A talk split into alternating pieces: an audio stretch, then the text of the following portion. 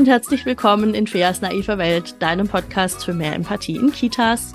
Mein Name ist Svea Finger, ich bin stellvertretende Einrichtungsleitung, Kindheitspädagogin, Autorin mittlerweile, ist mir eingefallen, nehme ich neu dazu, ähm, und Referentin für pädagogische Fachkräfte mit den Schwerpunktthemen Adultismus und vor allem auch Partizipation. Und im Hintergrund habt ihr jetzt vielleicht schon jemand ein bisschen lachen hören. Das ist mein heutiger Gast. ich freue mich total. Wir haben schon mal vor längerer, vor wirklich längerer Zeit haben wir schon mal eine Podcast-Folge zusammen aufgenommen. Wir waren auch zusammen mal live. Das macht immer sehr viel Spaß und deshalb machen wir das heute nochmal. Und zwar ist Marc Kitzig heute da. Hallo Marc. Hi, Fea. Ja, schön, dass ich hier sein darf, mal wieder. Ja. Aber live, wir haben uns nicht live gesehen, wahrscheinlich Nein, nicht, live. Nicht, nicht live, live, sondern live über Insta. also nicht real live, wie man das so schön ja. nennt, sondern ähm, genau, live noch, im noch digitalen nicht, Raum. Noch nicht. Man muss ja dazu sagen, du hattest auch angeboten, wir könnten uns live treffen für den Podcast und ich habe gesagt, ich bin so eingespannt, ich schaffe es nicht. Ich krieg's einfach nicht hin, mich irgendwo zu treffen, weil du kommst von Salui. So, und ich Saarland. bin bin im Raum Ludwigsburg und das, also es wäre schon irgendwie gegangen, aber halt sehr stressig. Aber aufgeschoben ist nicht aufgehoben. Wir kriegen es eines schönen Tages hin. So, und warum bist du jetzt überhaupt hier? warum ich hier bin? Ja. Also, äh, genau, ich bin Zirkus- und Theaterpädagoge, sowohl als auch äh, staatlich anerkannter ähm, Sozialpädagoge. Und ich habe mich darauf spezialisiert, wie man Kinder und Jugendliche mit Spiel, Spaß und Theater fördern kann im expliziten die sozial-emotionalen Kompetenzen von Kindern und Jugendlichen. Was? Mit Spiel, Spaß und was war das letzte? Theaterpädagogik. Theaterpädagogik, guck ja. mal. Das muss ich mir kurz aufschreiben, da komme ich nämlich nachher drauf zurück. Ich möchte dich nämlich zuerst fragen, ich glaube, ich habe dich das noch nie gefragt. Wie bist du da drauf gekommen? Also ich muss jetzt von mir aus sagen, ich habe mit Theaterpädagogik, ich habe das damals schon gesagt, ich weiß da nicht so viel davon. Das ist irgendwie für mich nie so richtig aufgeploppt. Und jetzt dachte ich vorhin, ich habe dich das nie gefragt, wie bist du da drauf gekommen? Oh, das hat irgendwann mal angefangen. Ähm, vor langer, langer Zeit, als ich 14 war, ich, bin ich durch einen Freund, der hatte durch so eine Ferienfreizeit hatte der ein Diablo mitgebracht, äh, kommt aus dem Zirkus. Also ich habe mit Zirkus angefangen zuerst mal und ähm, dann auch als Kind und hatte damals dann auch schon in Anführungsstrichen unterrichtet. Mhm. äh, es war ziemlich wild, ziemlich chaotisch, weil ich null Ahnung hatte von Didaktik und Unterricht und Pädagogik an und für sich. War damals selbst noch Jugendlicher gewesen, also gerade mal 16, 17 oder so, noch nicht mal, sogar noch jünger hatte da eine kurze Pause gemacht und bin dann wieder zurückgegangen. Und da habe ich zum ersten Mal wirklich Zirkuspädagogik erlebt, also wie man wirklich pädagogisch arbeitet. Mhm. Und äh, wollte dann irgendwann, also ich habe dann mein Abitur nachgemacht, um dann zu studieren. Und ich hatte dann überlegt, was machst du denn jetzt? Studierst du jetzt soziale Arbeit? Etwas, wo du sowieso schon drin arbeitest, sozusagen, durch die Arbeit, die ich so gemacht hatte im Zirkusbereich. Oder machst du ähm, Ingenieurswesen? Wo ich wusste einfach, wenn ich Ingenieur mache, dann verdiene ich Geld. Mhm. Das war so die Intention. Dann dachte ich bei mir, nee, okay, machst du doch soziale Arbeit. Verdiene ich doch ähm, kein Geld. Schade. nee, ich habe mir wirklich gesagt, äh, wenn dir die Arbeit Spaß macht, dann verdienst du überall Geld. Also es gibt ja auch äh, zum Beispiel Köche, diese Fernsehküche und so weiter. Äh, und wenn du gut bist in deinem Job, dann verdienst du auch da Geld, richtig gut Geld, dass du von leben kannst, sag ich mal. Gut, auf jeden Fall, um auf den Punkt zu kommen, ich wollte das professionalisieren, diese Zirkuspädagogik. Das ging aber nicht, weil keine wirklichen schönen Angebote da waren. Also klar, es gibt die Ausbildung zum Zirkuspädagogen, mhm. aber die Voraussetzungen, wie das Ganze hätte stattfinden müssen, da hätte ich zum Beispiel freitags schon Feierabend haben müssen und das ging nicht, ja. Mhm. Oder ich hätte donnerstags bis äh, nach immer nach Köln fahren müssen und dann wäre ich am Donnerstagabend beziehungsweise Freitagabend den Mittwochs fahren müssen. Am Donnerstagabend um zwei Uhr wäre ich dann zu Hause gewesen, jeden Donnerstag. Und dann erst ins Bett gekommen. Das wäre nicht möglich gewesen. Und dann habe ich bei mir gedacht, okay, schau dich mal um, äh, was denn so Theaterpädagogik anbietet. Mhm. Und das war im Prinzip so ein bisschen mein Glück, weil das war dann so mitten im Studium, als ich das angefangen hatte. Ich hatte also sowohl eine Ausbildung zum, also mein, mein Studium begonnen zum äh, Sozialpädagogen, sowohl als auch äh, die, die, die Ausbildung zum Theaterpädagogen beziehungsweise die Weiterbildung für den bundesweiten für die bundesweite Anerkennung. Ja, also nur weil sich jemand Theaterpädagoge nennt, ist er kein Theaterpädagoge. Erst wenn hinten dran in Klammern BUT steht, weißt du, okay, der ist bundesweit anerkannter Theaterpädagoge. Das ist wie mit den Coaches. Mhm. Kennen wir alle. Oder den Supervisoren. Ne? Jeder darf sich Supervisor nennen, aber erst wenn hinten dran äh, so eine kurze Bezeichnung ist, dann wissen wir, okay, der hat Ahnung, der weiß, wovon er redet. Mhm. Und das war so mein Glück, weil ich habe dann im Studium gesehen, äh, habe ich so im Prinzip alles gelernt und habe dann so auch die Parallelen in der Theaterpädagogik gesehen und wie gut das alles so zusammen funktioniert. Und durfte dann auch schon, ich hatte dann auch neben dem Studium auch ähm, gearbeitet, wie gesagt, und auch schon im sozialen Bereich, gerade auch mit äh, herausforderndem Verhalten von Kindern und Jugendlichen, durfte mich dort ausprobieren mit Kindern und Jugendlichen, auch schon im Theaterbereich. Da war ich auch meinem Arbeitgeber sehr dankbar gewesen, dass der gesagt hat, ja klar, mach ruhig Zirkus oder Spiel, auch Theaterspiele, dass ich dort schon einige Theaterspiele ausprobiert habe. Und das Geniale war einfach, dass du wirklich angebotsorientiert arbeiten konntest. Da, diese Möglichkeit hatte ich einfach dadurch gehabt. Also ich sage auch heute noch zu Kindern, nicht komm, wir gehen Theater oder sonst irgendwas, sondern wenn die wirklich keine Lust haben, dann gehe ich zu denen und sage, hey, willst du mit mir spielen? Dieses ganz einfache Einladen, das wir alle kennen von Kindheit an, ja. Damals bin ich äh, zu meinem Freund gegangen, habe gesagt, hey, willst du mit mir spielen? Also wirklich diese Grundlage. Und das eröffnet es mir einfach, diese Freiwilligkeit, dass ich auch sage, okay, wenn jemand keine Lust hat, dann darf er eine Pause machen. Und das geht sogar so weit, dass wir wirklich im Kreis gesessen hatten, ja, in, in dieser Einrichtung, wo ich es wirklich mit herausforderndem Verhalten zu tun hatte. Und wir hatten ein Spiel im Kreis gemacht. Und äh, ein, eine, ein Mädchen, das weiß ich noch, die saß dort, war irgendwie mit ihrem Handy beschäftigt, Kopfhörer auf und war die ganze Zeit total mit sich beschäftigt gewesen, ja, und hat nichts gemacht. Hat nicht mitgespielt. Sie saß im Kreis. Und dann ähm, hat sie irgendwann die Kopfhörer einfach ausgezogen, äh, ihr Handy unter, unter den Stuhl gelegt und gesagt, so, jetzt spiele ich mit. Von sich aus. Ja, wo ich auch da gestanden habe, habe ich gedacht, was ist denn jetzt los, ja? Mhm. Und ich dachte, es ist so genial. Auf der einen Seite natürlich, dass keiner der Jugendlichen sofort aufgeschrien hat, hat gesagt, ey, warum muss ich nicht mitspielen? Oder sonst irgendwas. Sondern sie sich voll im Spiel entfalten konnten. Und auch sie natürlich für sich einfach entscheiden konnte, okay, ja, jetzt mache ich hier mit. Und der Vorteil ist einfach auch, warum das Ganze jetzt mit Theater? Weil ich mit Theater wirklich es schaffe, einen Raum zu eröffnen. Im Theater sprechen wir hier vom theatralen Raum. Ich spreche lieber vom geschützten Raum. Mhm. Es, ich setze das beides gleich. Der theatrale Raum ist im Prinzip damit besetzt, dass wir sagen, okay, hier sind alle Normen und Werte gelten hier nicht. Also ich darf hier alles sein, alles machen. Ich darf hier ein Mörder sein, was absolut in unserer Gesellschaft überhaupt nicht anerkannt ist, ja, was absolut abfällig ist. Ich darf alles sein. Ich darf ein Dieb sein, ich darf ein König sein, ich darf was auch immer ich sein möchte in diesem Raum.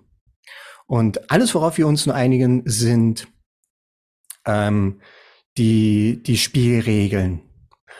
Und das ermöglicht es mir wirklich diese Entfaltung, dass ich, dass ich wirklich alles einmal ausprobiere und ich somit wirklich erlebe, wie könnte es denn sein, wenn ich XYZ mache.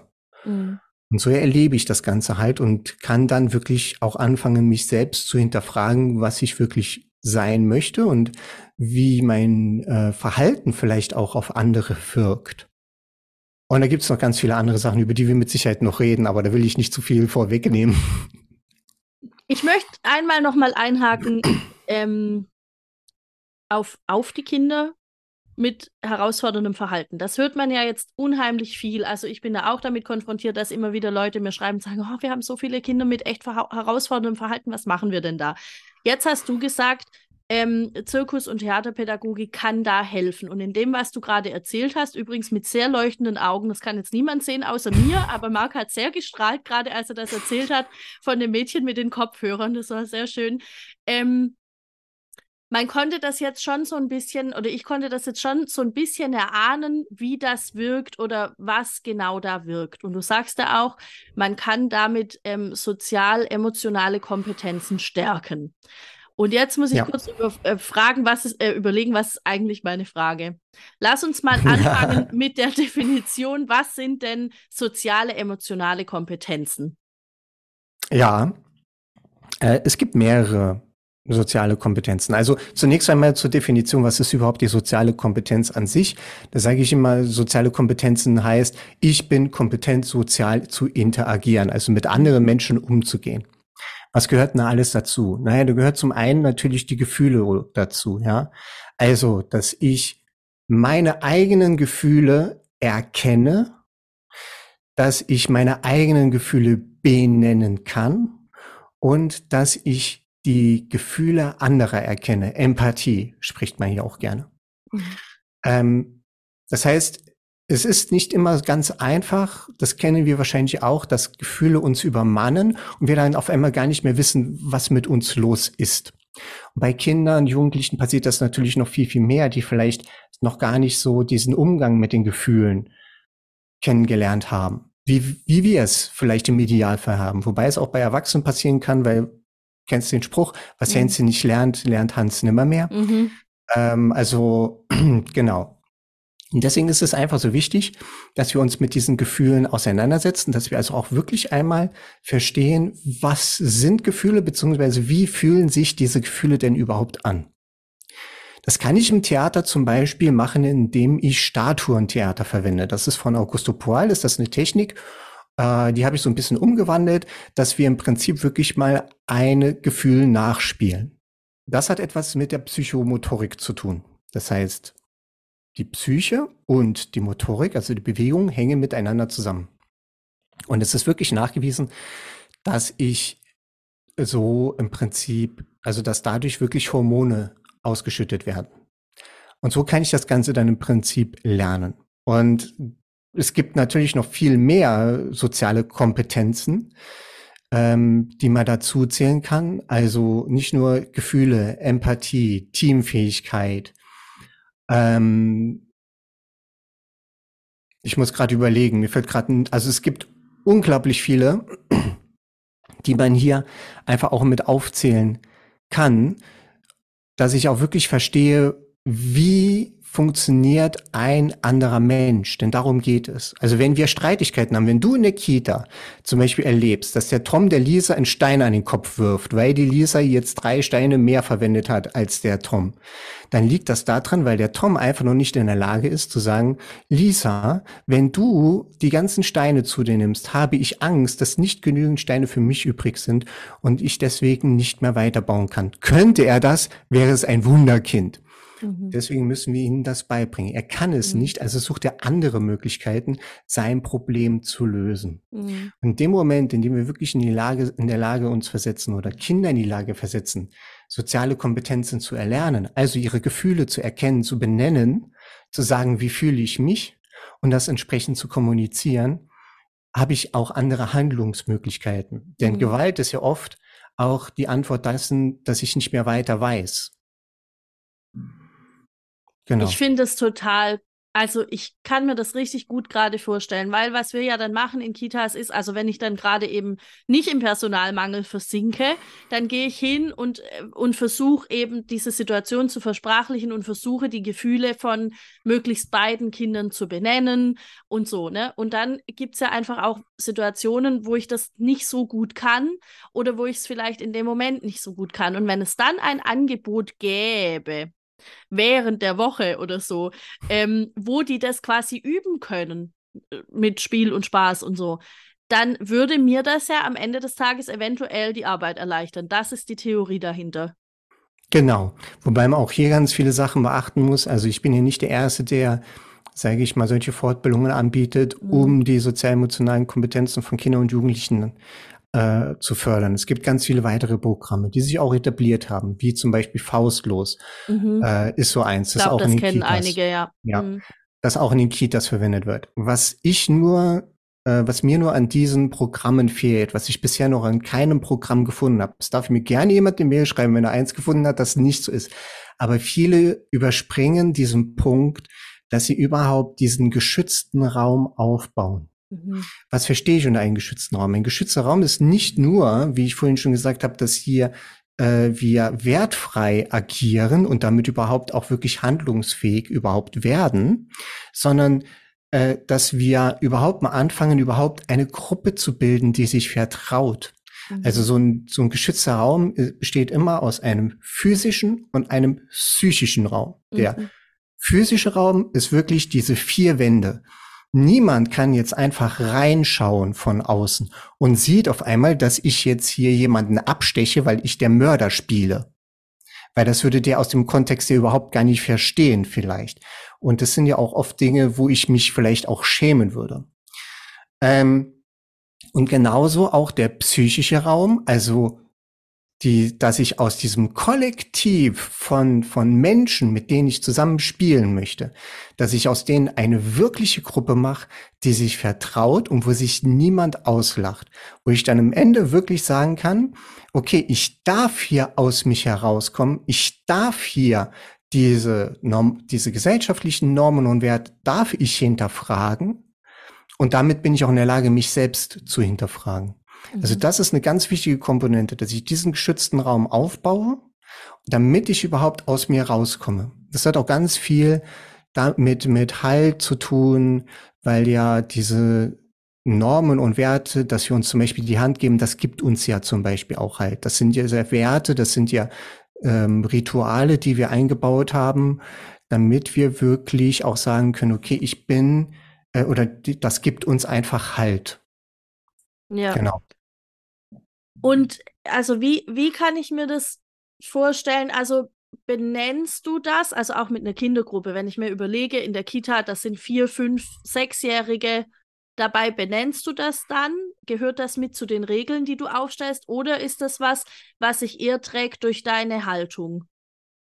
Was, was meinst du jetzt konkret, den, was ich benenne? Den, den geschützten Raum, das so aufzubauen.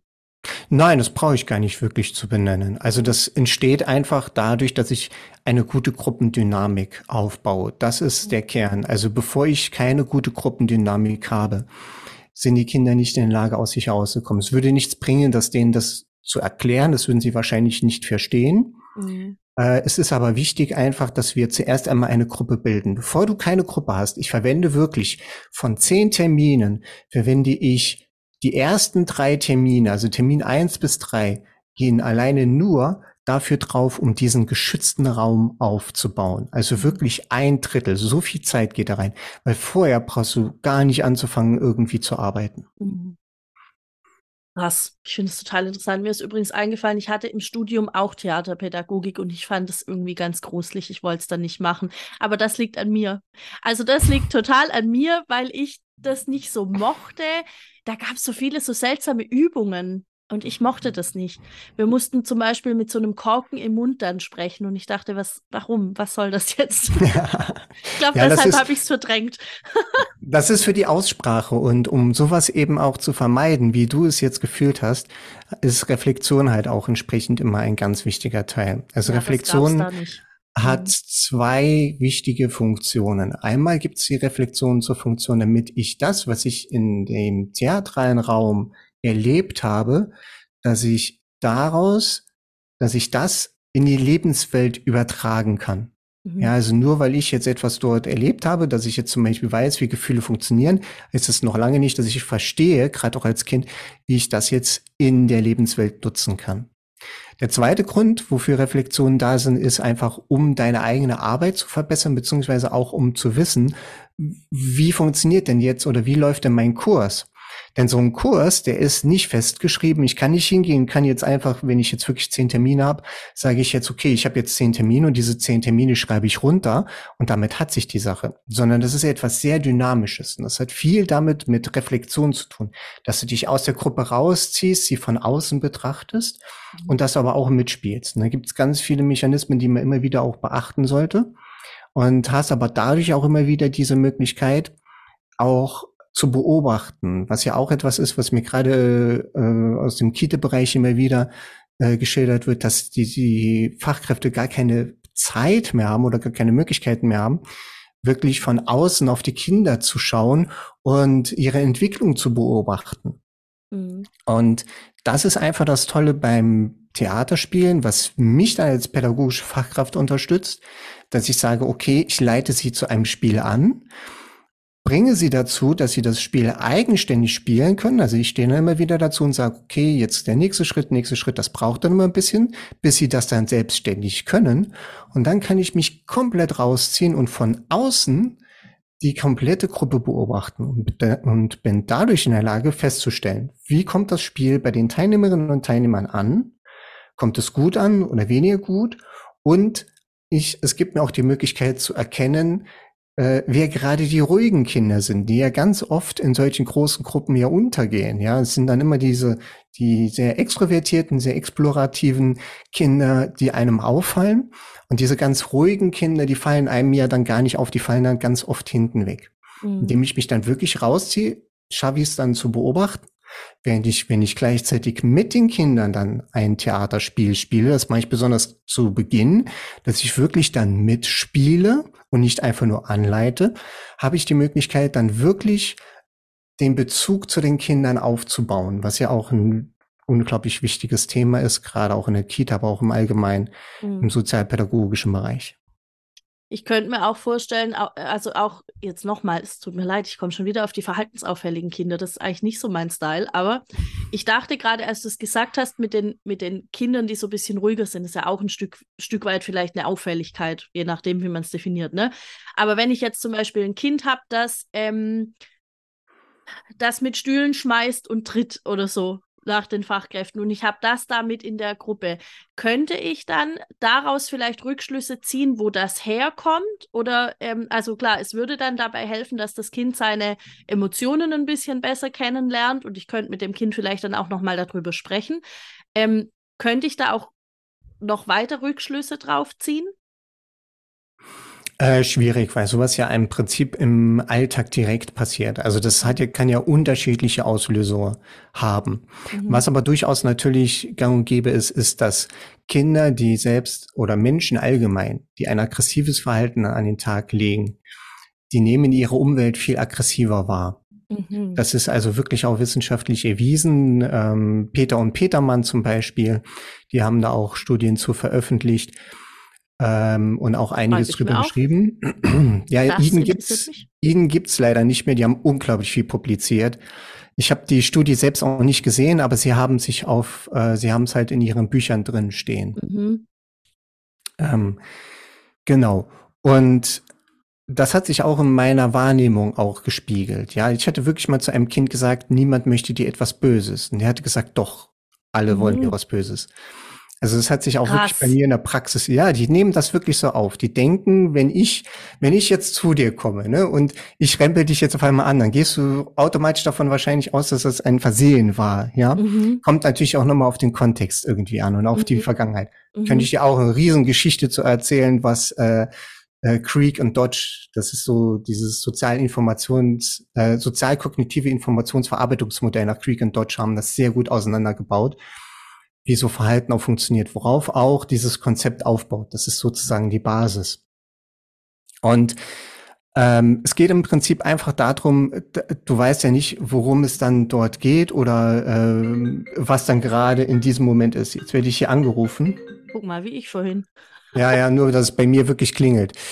Und auf jeden Fall ich weiß nicht, ob äh, in welchem Kontext das ist. Was ich aber, wie mhm. gesagt, auch schon erlebt habe, erstens, dass Kinder wirklich ihre Wahrnehmung als aggressive wahrnehmen. Das heißt, wenn ich auf die Wahrnehmung gehe und diese Wahrnehmung ermögliche, dass sie oder Kindern die, die, die Kompetenz mitgebe, dass sie ihre Wahrnehmung viel differenzierter äh, wahrnehmen können, mhm. ihre Umwelt die viel differenzierter wahrnehmen können, so heißt es richtig, sind sie natürlich auch in der Lage, dann entsprechend differenzierter alles äh, einzuordnen. Ja. Ähm, das andere ist vor allem aber auch, dass in dem Moment äh, oder ich hatte wirklich mit diesem Kind gearbeitet, mit einem, und wir sollten Gefühle darstellen. Und dieser eine Junge, der zu mir gesagt hat, doch, die Welt um mich herum ist aggressiv, so übersetzt, ja, ähm, hatte Schwierigkeiten damit gehabt, die Gefühle darzustellen. Es war dem ultra peinlich, der hat es nicht hinbekommen, ohne irgendwie zu lachen oder es überhaupt mal darzustellen. Das war ein langer Prozess, bis der das mal hinbekommen hatte, wirklich nur ein Gefühl darzustellen, Fröhlichkeit, Traurigkeit, nur mal sich hinzustellen und es darzustellen. Das habe ich so auch noch nie so wirklich gesehen bei anderen Kindern. Es war wirklich dort ein, ein Phänomen. Das war, das war wirklich für mich ein Aha-Moment. Und jetzt ist es, ist es auch, äh, das muss ich jetzt unbedingt noch erwähnen, ähm, weil das immer so ein schönes Beispiel ist, warum es mir so wichtig ist, dass nicht ich zu euch in die Kita zum Beispiel komme und dann dort zum Beispiel zehn Termine mache, sondern warum es mir so wichtig ist, dass Fachkräfte das umsetzen. Weil das war eine Schule gewesen und in dem Moment gehe ich zu der Schule, also zu der Lehrerin, zu seiner Klassenlehrerin und hab und sagt sie, sagen Sie mal, ich habe festgestellt, er hat unglaublich Schwierigkeiten damit, dass er seine Gefühle darstellt. Weißt du, was sie da zu mir sagt? Ja, wisse mir. Und gut, und? Da, also, ja, mhm, erzähl nee, weiter. Mir geht's darum. Nicht, dass die damit arbeiten kann. Die war sowieso schon, die waren zu zweit in der Klasse und teilweise schon überfordert, weil mhm. viele Kinder gerade jetzt nach Corona unglaublich viele, äh, vor unglaublich großen Herausforderungen stehen. Worum mir es geht, ist, ich fange, wenn ich in die Einrichtung komme, zum Beispiel bei euch in die Kita, fange ich bei Null an. Ich kenne die Kinder nicht, ich kenne gar nichts, ich kenne die Vorgeschichte nicht, nichts. Mhm. Ja. Und eine Fachkraft, die aber jetzt schon jahrelang, ich kann ja mit der nicht zusammen machen, ich kann ja nicht mit der auf Augenhöhe auf die Kinder schauen, sage ich jetzt mal. Die kennt ja die Kinder viel, viel, viel besser.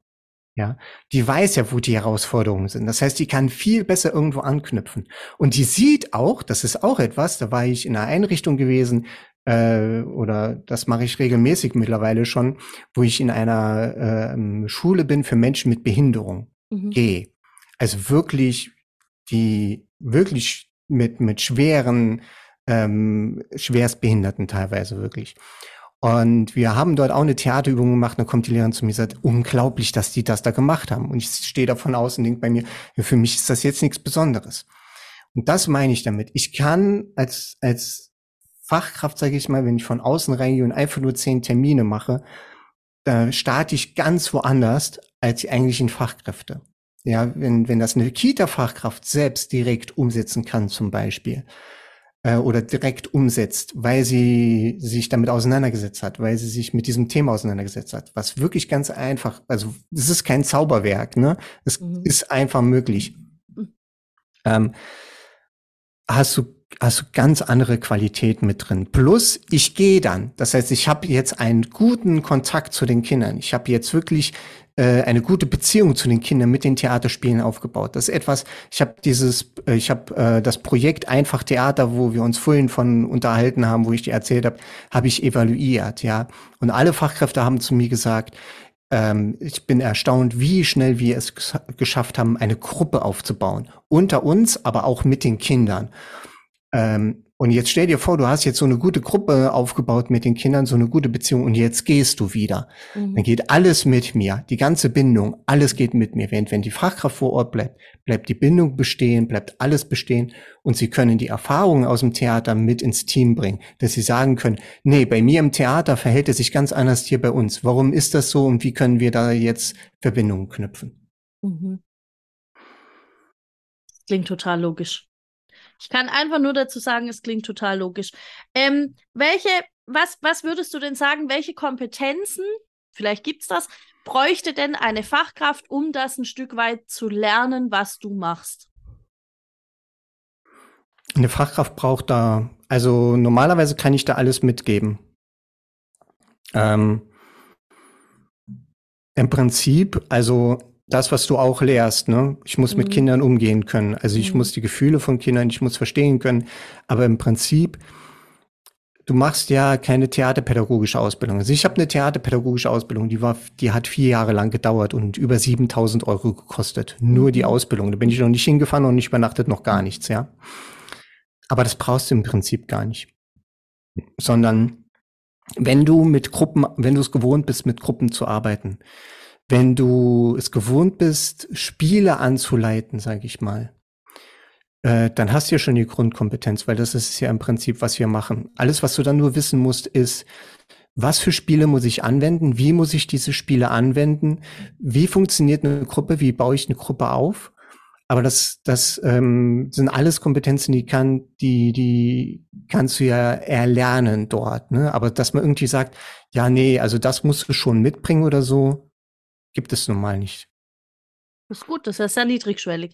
Das heißt, ich könnte dich für eine Fortbildung dazu buchen das wäre zwei Tage und dann würden wir im Prinzip erstmal, wir würden im Prinzip alles einmal kurz durchgehen. Das heißt, wir würden Spiele, einige Spiele durchgehen und du würdest dann wirklich verstehen, wie baue ich einen Kurs auf. Ja, ihr würdet dadurch, äh, das würdest du verstehen, du würdest idealerweise ähm, wäre sogar, dass du deinen eigenen Kurs sogar mal leitest und dass wir dann vielleicht über Zoom-Calls noch arbeiten das wäre natürlich das Idealste. So haben wir das zum Beispiel auch im Evaluationsprojekt gemacht. Aber ansonsten geht es über 14 Tage. Das heißt, du weißt, wie du ein Projekt aufbaust, worauf du achten musst, worauf du achten musst, wenn du Spiele einsetzt, wie dieser didaktische Aufbau ist. Mhm. Und vor allem, das ist mir auch sehr wichtig, du, du hast ein Ziel. Also Ziele sind unglaublich wichtig. Da habe ich schon alleine eine ganze Podcast-Folge drüber aufgenommen. Das heißt, du hast wirklich ein, äh, ein, ein, ein Projektziel, also jetzt zum Beispiel, ich komme für zehn Tage, also für zehn Termine, dann habe ich für diese zehn Termine, für diese ganzen zehn Termine ein Ziel. Mhm. Dann habe ich ein Tagesziel, also ich mache jetzt einen Kurstag äh, innerhalb dieser zehn Termine und dann hat dieser eine Tag ein Ziel. Und dann hat jedes Theaterspiel an sich nochmal sein eigenes Ziel. Das heißt, du kannst jederzeit zu mir kommen, sagen, Marc, komm mal her, warum dieses Spiel jetzt genau hier? Das ist das Wichtige. Du musst wissen, was ist die Funktion bei dem, von diesem Spiel? Was ist das Ziel dieses Spiels? Wie funktioniert die, wie funktioniert dieses Spiels? Und was kann ich damit erreichen? Das ist das Eigentliche. Dann geht es noch so ein bisschen anzupassen. Das ist Learning by Doing. Das ähm, ist dann nochmal ein bisschen spezieller. Aber dass du vor allem weißt, okay, dieses Spiel setze ich dann ein und setze ich so ein. Das ist aus zwei Gründen wichtig. Erstens, damit du es wirklich gut einsetzen kannst und es auch eine Wirkung entsprechend haben kann. Ich spreche immer von Wahrscheinlichkeiten. Ich sage niemals, dass es wirklich diese Wirkung haben äh, hat. Äh, und das andere ist natürlich auch, dass du wirklich, ähm, wir sind ja in der sozialen Arbeit oder auch in, in der pädagogischen Arbeit, müssen wir uns ja immer wieder auch erklären, ja, unsere mhm. Arbeit erklären, ähm, müssen zum Beispiel Anträge stellen oder ähm, müssen auch mal erklären, was haben Sie jetzt heute den ganzen Tag gemacht. Und das kannst du dann in dem Moment. Das heißt, du kannst dann wirklich begründen, passen Sie auf, ich habe diese Förderung dann und dann gemacht. ist vor allem in der Jugendhilfe wichtig. Ich weiß nicht, inwiefern das jetzt auch im Kita-Bereich wichtig ist. Wahrscheinlich weniger, weil die Kita ja mittlerweile nur noch eine ähm, Kinderverwahranstalt ist und keine Bildungseinrichtung mehr. Ähm, aber Im, im Prinzip. Falle, ja. Ja, also wir wissen eigentlich, aber laut Politik ist es ja eigentlich nur noch, damit die Mutter arbeiten gehen kann. Andere genau. Funktion hat die Kita nicht mehr. So ist es nämlich. So ungefähr. Und ähm, ja, auf jeden Fall. Trotzdem muss es ja irgendwie, muss ja irgendwie begründen, warum du etwas machst. Ja, gerade also, in der Jugendarbeit. Ja, und ich dachte gerade, wenn ich jetzt zum Beispiel vorhabe, vielleicht will es ja auch nicht ein ganzes Team machen, aber vielleicht sagen irgendwie drei, vier Leute, da, sie haben da Interesse dran. Und dann geht es ja an ein Fortbildungsetat. Dann ist ja da auch schon gut, wenn ich begründen kann, was, was erhoffe ich mir daraus, was, was dann für die Kinder irgendwie taugt. Wenn ich jetzt zum Beispiel sage, ich möchte eine Fortbildung zum Thema Beißen in der Krippe machen, dann ist es für, äh, für Träger relativ klar, warum wir das brauchen. Bei Theaterpädagogik könnte ich mir vorstellen, dass sagen, okay, es ist Pädagogik und es äh, wollt ihr jetzt zum Film gehen oder was? Ne? So, also das, ähm, deshalb glaube ich, das macht da schon auch Sinn, wenn ich das einfach weiß und wenn ich es vielleicht auch im Vorfeld schon so ein mhm. bisschen gründen kann. Und ich glaube, da haben wir jetzt echt auch so ein paar Sachen ganz gut drin in der Folge. Da bin ich gerade, ich bin ganz froh. Ähm, und auch im Nachhinein, wie du gesagt hast, es macht einfach Sinn, wenn ich weiß, warum ich die Dinge tue, die ich tue. Das, ja. ja. Und es geht auch gar nicht darum, wirklich, dass du am Ende jetzt, sage ich mal, eine Vorstellung machst. Ne? Das ist mhm. natürlich immer ganz schön und so weiter. Und ähm, aber dann solltest du wirklich auch gucken, dass du eine theaterpädagogische Ausbildung machst aber im Prinzip das Ziel ist ja am Ende, die Kinder zu fördern. mit Theaterspielen. Darum geht es im Prinzip. Das heißt, es ist ein sehr spielpädagogisches Konzept und es geht nicht darum, später die eine Vorstellung zu machen, die Eltern einzuladen und dann, weil ich habe, ich mache schon ähm, unglaublich lange Zirkuspädagogik, ja, und äh, immer wieder auch mit Aufführungen und auch Theaterprojekte habe ich schon mhm. unglaublich viele umgesetzt, ja. Also schon seit über zehn Jahren mache ich das.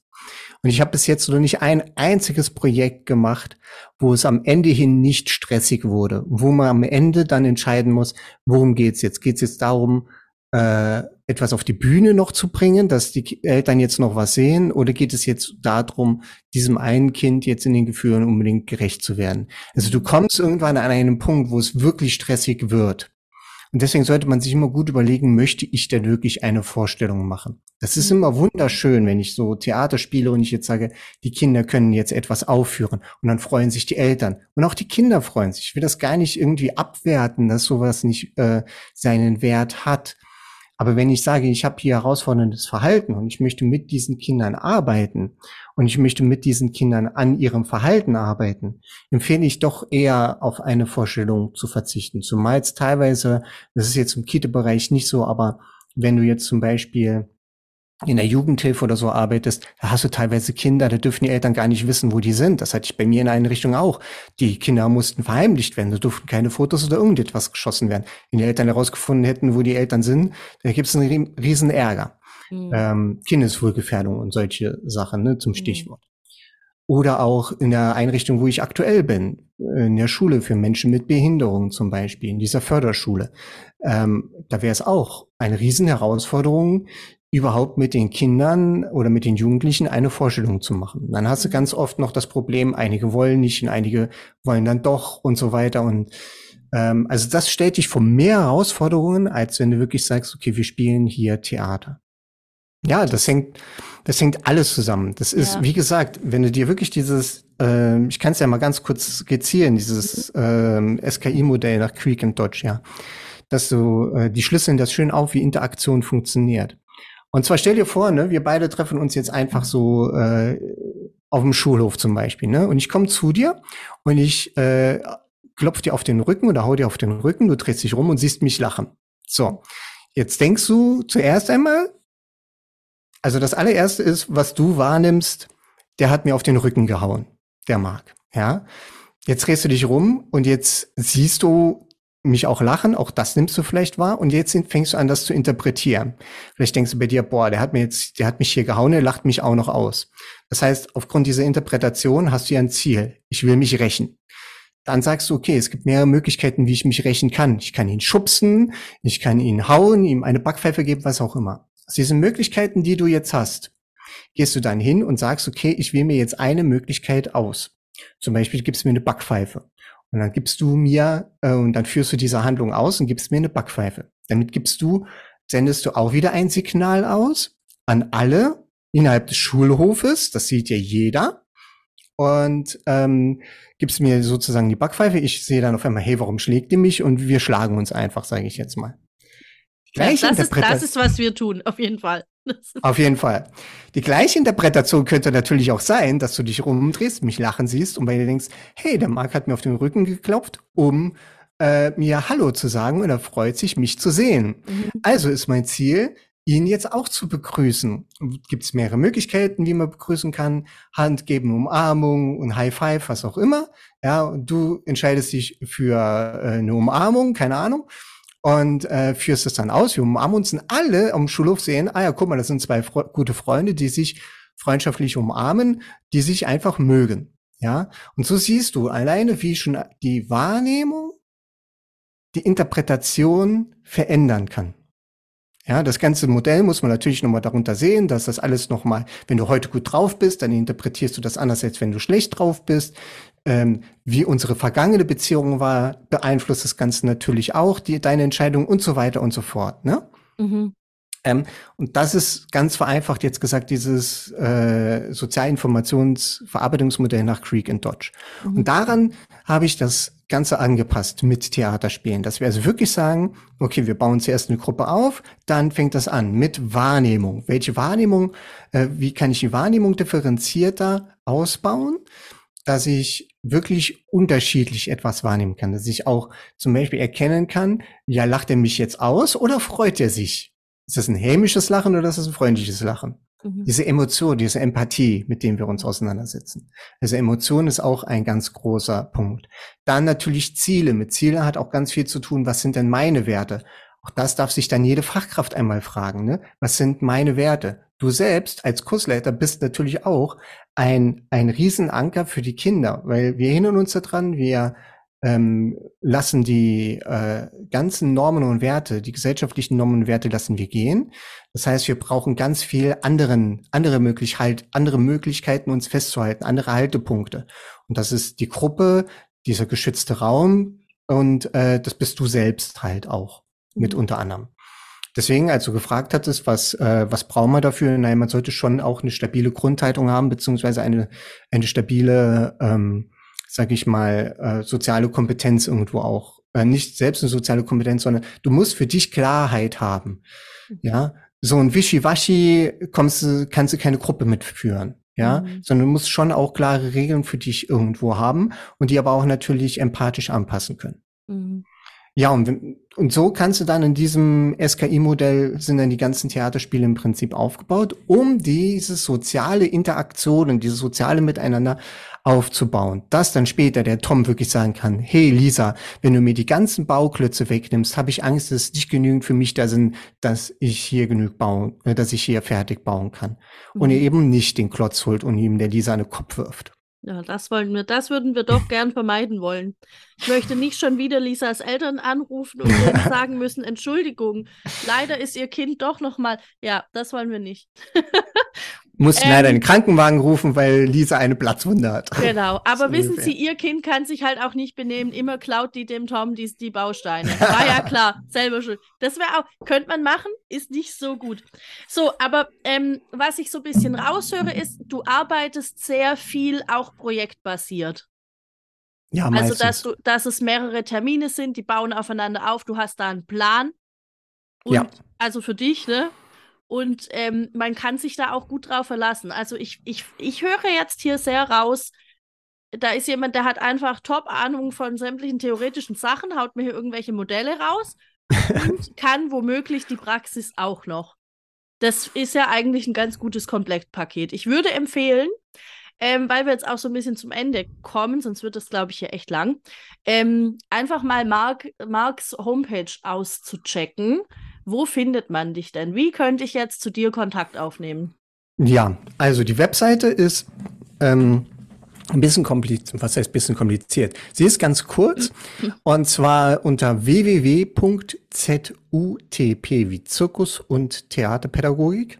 Mhm. Mhm. Alternative ist, ihr gebt einfach Mark Kitzig ein, Mark mit K, äh, googelt das und dann findet ihr mich auch ziemlich weit oben. Das ist das ja gut. So, das sind so die beiden Möglichkeiten. Ne? Also entweder Mark Kitzig, und dann findet man mich direkt auch, oder eben ZUTP, die Zirkus- und Theaterpädagogik. Sehr gut. Und du hast auch einen Podcast. Genau, der Podcast heißt Sozialtheatral. Sehr gut, das werde ich nochmal mit verlinken. Wundervoll. Okay. Marc, ganz zum Ende. Ist dir irgendwas jetzt wichtig, wo du sagst, das wäre gut, wenn das die Leute noch wissen? Ähm, ja, du hast vorhin gesagt, ich würde projektbasiert arbeiten und mhm. hätte schon vorher einen Plan. Den Plan habe ich nicht. Also den Plan kann auch ah. niemand haben. Ich habe zwar einen Plan, wie das Ganze aussieht, ich habe ein Ziel, aber ja. im Prinzip ist das Ganze wie so eine Schiffsreise. Also du mhm. weißt, wohin du segeln möchtest, aber da kann auf der Reise kann ein Sturm kommen, du musst Riffe umfahren, es können immer Unwegsamkeiten sein und entsprechend musst du dann jedes Mal immer wieder gucken, dass du das Ganze anpasst. Aber ein Ziel brauchst du, weil du willst in den Süden, in den Sonn äh, auf, äh, zum Strand, dich auf die Sonne legen und rumfläzen und nicht irgendwie ja, in den Norden, in den kalten Norden. Das will ich. Ja, wollen wir Norden, Süden, Westen, Osten. Das ist das Ziel.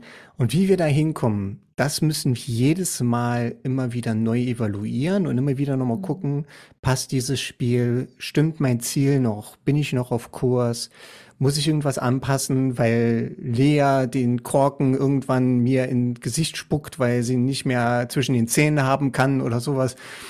Ähm, deswegen ist Reflexion einfach so wichtig und dass ich immer wieder auch gucke äh, oder ich mich immer wieder aus diesen Theaterspielen rausziehe und sie am Ende immer wieder auch reflektiere, wie der Kurs denn so war. Ja, das klingt doch gut. Ich finde, das klingt sehr, sehr schön. Marc, ich danke dir sehr, dass du da warst nochmal. Ich danke dir für die Einladung. nee, also hat mir total viel Spaß gemacht. Ich glaube, man kann sich jetzt da wirklich viel drunter vorstellen und ich würde sogar sagen, wenn man das richtig macht, dann macht doch diese Zirkus- und Theaterpädagogik die Welt echt ein Stückchen besser, oder? Auf jeden Fall. Schon alleine, weil du wirklich angebotsorientiert arbeiten kannst. Mhm. Also wirklich mit diesem Satz willst du mit mir spielen. Mhm. Das ist ja. nochmal ein schöner Satz. Okay, also vielen Dank. Und an alle, die jetzt ähm, zugehört haben, vielen Dank fürs Zuhören. Wir freuen uns, wenn ihr die Folge überall hin teilt. An alle Leute, bei denen ihr denkt, oh, das wäre wichtig, dass die das auch mal hören. Ähm, einfach rausschicken. Wir freuen uns auch, wenn ihr ähm, eine 5-Sterne-Bewertung überall da lasst. Das ist super wichtig für uns. Das würde uns helfen mit dieser Folge und vor allem eben mit der, mit der Botschaft, dass wir die Welt besser machen können. Und alle, die meinen Podcast öfter mal hören, wissen, dass das ja so ein Anliegen für mich wäre, die Kita-Welt vor allem wirklich viel besser zu machen. Ähm, wer zu mir Kontakt aufnehmen möchte, kann das machen äh, über Instagram, @fairfinger heißt der Account, ähm, oder ihr könnt mir auch eine E-Mail schicken an chat@fairfinger.de. Es gibt eine Homepage, die heißt auch einfach wie ich fairfinger.de. Man kommt an mir auch nicht vorbei. Das ist ein bisschen schwierig jetzt. Tja, schade. Und ansonsten hören wir uns in zwei Wochen wieder und ich hoffe, euch geht's bis dahin allen gut. Ciao. Tschüss.